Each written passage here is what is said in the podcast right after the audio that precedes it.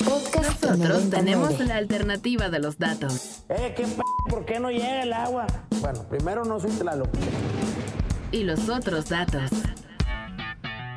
Mira, Alito, yo no mato cucarachas. Los datos que necesitas para entender nuestro país. Y lo que te quiero usted preguntar es si para la campaña actuamos con ellos. A ver. Sí. Un gobierno sin corrupción no sirve para nada. Pero esto no es estados de ánimo. Pues esto no es el fútbol. Y al mundo. For LGDP, uh, LGT, LBG, LGBTQ2+. What a stupid son of a Bienvenidos a Tengo otros datos de Ibero 90.9. Está horrible. Hoy, hoy, hoy. Bueno, en lo que nos conectábamos con la consejera eh, del INE, Carla Humphrey, estábamos escuchando a Mario Campos platicar con Luis Miguel González, director editorial del Economista, sobre el anuncio del presidente López Obrador de que la planta de Tesla se instalará en Monterrey. Pero ahora sí ya tenemos a la consejera en la línea. Consejera Carla Humphrey, bienvenida. Hola, muchas gracias. Un saludo a ti, a tu auditorio y gracias por este espacio. Muchas gracias a usted por contestarnos la llamada. Oye, pues queríamos platicar con usted sobre la aprobación ayer del Consejo General del INE para hacer viable la incorporación de la letra X en lugar de M o F de masculino femenino en la credencial para votar que reconozca a las personas no binarias. Eh, histórico, consejera, un día histórico.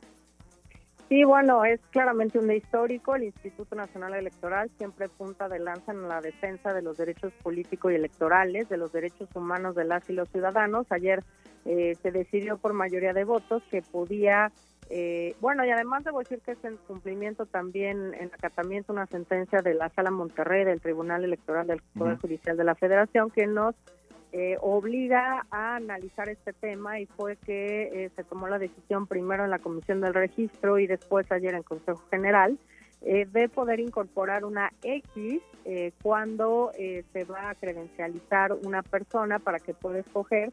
Tiene tres opciones hoy, que aparezca HM, que no aparezca eh, ningún dato respecto, respecto al sexo. Esto ya se aprobó desde hace muchos años y ya se lleva a cabo en el INE en- en- con relación a la credencialización. Y por último, ahora que se puede, que pueda aparecer una X para las personas que se identifiquen como no binarias.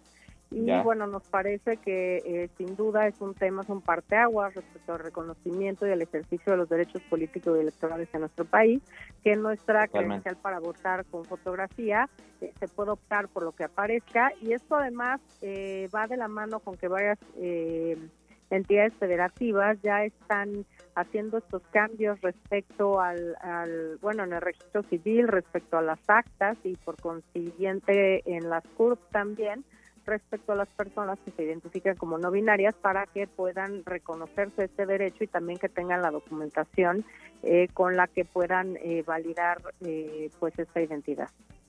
Claro, ya lo comentábamos al inicio del programa que en realidad pues la mayoría de la gente nunca carga con su acta de nacimiento ni su CURP, pero sí con la INE, entonces en términos de representación pues es algo muy importante. Preguntarle, consejera, ¿desde hoy ya puede ir la gente a tramitar su INE y que se le ponga la letra X?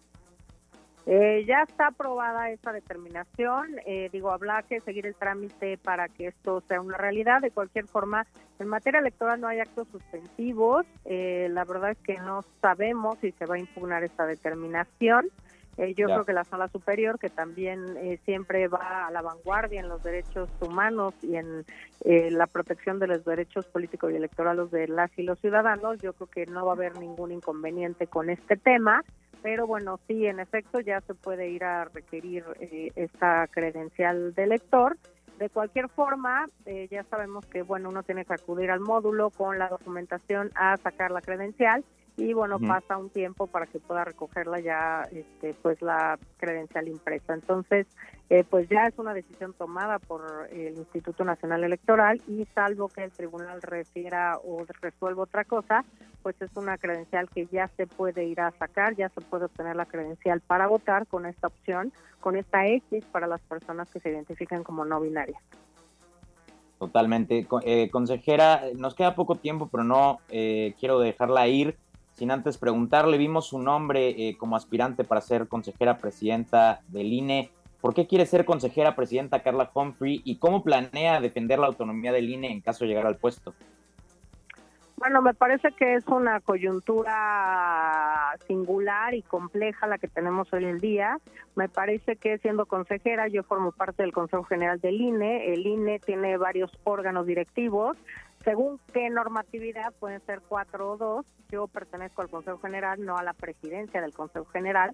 A tratarse de un órgano distinto, las consejerías a la presidencia, y al ser esta la primera vez que se renueva con un procedimiento establecido en la Constitución desde 2014, pues me pareció que en este contexto de una eventual ya publicación del Plan B y además la renovación que de cuatro de mis colegas que dejan el cargo el 3 de abril, pues me pareció que era importante que eh, una persona desde dentro que tuviera la visión de varios órganos eh, electorales, la sala superior, un organismo local, pero también estando ya en el Instituto Nacional Electoral, que es quien va a operar esta eh, reforma, pues pudiera justamente eh, tomar, digamos, eh, esta presidencia para guiar junto con sus colegas, recordemos que somos 11 consejeras y consejeros electorales, pues el rumbo respecto a las decisiones que tenemos que tomar de cara no solo a operar esta reforma, no sabemos cuál ni de qué tamaño, porque por supuesto presentaremos las controversias constitucionales, pero eh, bueno, los plazos están encima, la elección comienza este año, así que pues lo que puedo decir es que hay trabajo que hacer y que tenemos y quererlo hacerlo, queremos hacerlo las y los consejeros y en este contexto me pareció que era importante eh, justamente inscribirme en esta convocatoria. Eh, consejera, ya muy brevemente y en esta misma línea vimos todas las manifestaciones en decenas de ciudades del país este domingo en defensa del INE. ¿Qué se ha comentado en los pasillos del instituto estos días y cuál fue su sentir al ver las marchas? Eh, por supuesto que en el Instituto Nacional Electoral somos absolutamente respetuosos de la libertad de las y los ciudadanos para manifestarse. En este caso, pues la manifestación eh, tiene que ver justamente con esa incertidumbre respecto de las reglas con las cuales va a operar el siguiente proceso electoral y que, eh, pues desafortunadamente, la reforma toca un punto trascendente respecto al servicio profesional electoral, sobre todo a nivel distrital, que es donde llevamos a cabo las elecciones eh, el propio Instituto Nacional Electoral con estos funcionarios a este nivel, a nivel de distrito, y que eh, pues claramente al no tener un marco cierto de que va a operar para la para la reforma perdón para el proceso electoral pues causa incertidumbre y eh, pues esto va en contra digamos de la claridad y la, la, certeza con la que se han organizado los procesos electorales en nuestro país por más de 30 años creo que eso es lo que podemos decir que tenemos una autoridad electoral sólida que funciona que es perfectible sin duda que se le pueden hacer cambios también pero que hay que tener todo cuidado de ver qué se cambia y cuáles son las consecuencias de estos cambios, sobre todo de cara a una, a una elección presidencial. Vale, pues consejera eh, electoral Carla Humphrey, le agradecemos muchísimo eh, que nos haya contestado la llamada. Siempre los micrófonos de 99 estarán abiertos para usted y para todo el INE. Eh, muchísimas gracias a ustedes por este espacio y saludos a su auditorio. Buenas tardes. Un abrazo a Carla Humphrey. Oigan, hasta acá nuestro tengo otros datos eh, de hoy. Mañana no se pierdan este mismo programa enfocado en temas de la Ciudad de México a cargo de nuestra querida Rox Aguilar. Yo me despido, no sin antes agradecerle justamente a Rox en la producción, a Obando en los controles y a ustedes por escucharnos. Esto fue Tengo otros datos. Mi nombre es Rodrigo Balvanera. Que tengan un excelente resto de semana.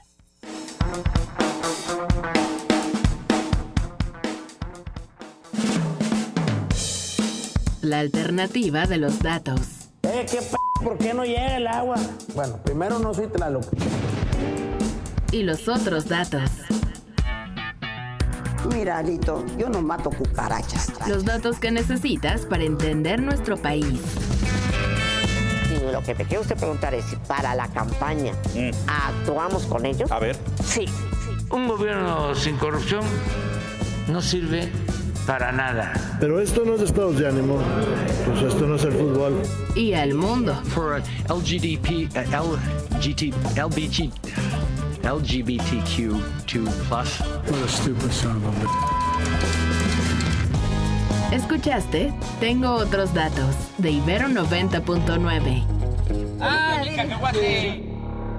Para más contenidos como este, descarga nuestra aplicación disponible para Android y iOS o visita ibero909.fm.